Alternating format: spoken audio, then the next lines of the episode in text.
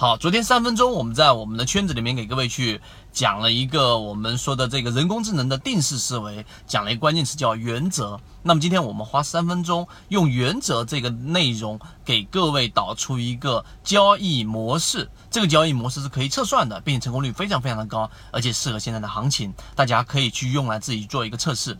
首先，我们先说清楚“原则”这一个词。昨天我们已经讲了，人工智能、机器人在以前来说是被我们所鄙视的，因为是我们创造出了机器人。但是近期高频的出现了我们说的定式思维，高频的出现了我们说的算法思维，那么说明我们人类越来越重视机器人这种思维方式，并且我们还要不断的向它学习。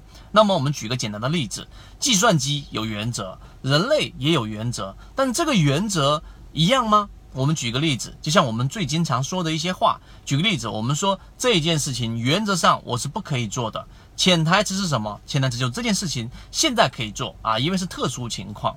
那么或者你反过来说，这件事情原则上是可以做的，只是现在上我不能做。为什么啊？这一个原则是因为在特殊情况之下，我们人类是可以打破的。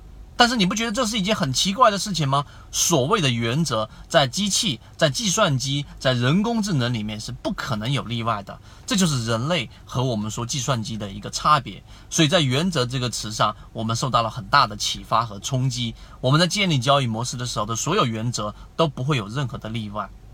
这是我们要讲的第一种情况。第二，我们来提供一种模式。那么，阿尔法狗跟柯洁的这个对战，人工智能跟人类围棋的计算啊，那差别就很大了。人类有很多的飞、跳、尖，对不对？跨。各种定式，如果你是懂下围棋的人，那么但是计算机阿尔法狗的设计理念里面压根没有这么这一些东西，这是人类学习的方式。我有很多的棋盘的定式，但是计算机没有。计算机阿尔法狗只有一种计算方式，就是我这一步棋它所成功的，或者说给我创造赢的概率有多少，然后我只要让每一步棋下下去，我的成功概率都是最高的那一步棋就可以了。它没有那么多复杂的思维。所以你会发现，人工智能在股市在未来的五年之内，它一定会超越我们所说的人类，因为它有它的自己的原则，并且它只算概率。好，这个事情我们按住不表。我们来说我们的交易模式。那么现在提供一个交易模式给大家。你有没有去想过？然后呢，像近期这一波行情，你去做一个测算结果。举个例子，你从六月初或六月十九号千股跌停到现在为止，整个大盘里面跌幅在百分之二十以上的个股所占比例有多少？或者跌幅在百分之三十以上所占的比例有多少？我们先假设一个环境，就是跌幅在百分之二十以上的个股，从六月十九号到今天为止，超过百分之四十到百分之五十以上。那么这就是一种超跌环境了，对吧？这是条件一。条件二，我们要选择的个股呢，我不要跌幅百分之二十的，我要跌幅在百分之三十到百分之四十，甚至百分之五十以上的这些个股。好，我把它们提取出来。这是条件二，这些个股出现过大量的这一种下跌。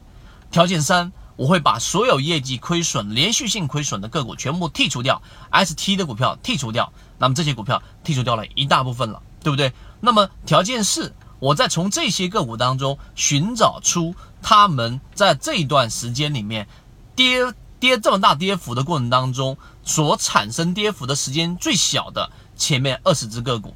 然后你就会发现这些个股近期的反弹成功概率非常非常的高，这个是我们有测算结果的。如果你对于这二十只个股，或者说这一个直接智能选股出来的交易模式感兴趣，你可以直接找到我，找到我们的圈子，我会直接把这个公式免费的分享给各位，和这二十只符合信号的个股分享给各位。这个只是其中的一个例子，我们还在做很多模式的测算，最中这一波行情不一定要等到大牛市来，你一样可以把握。所以今天我们的三分钟所讲的原则和我们所讲的这个交易模式，希望对你来说有所启发。好，今天我们讲这么多，讲那么多，各位再见。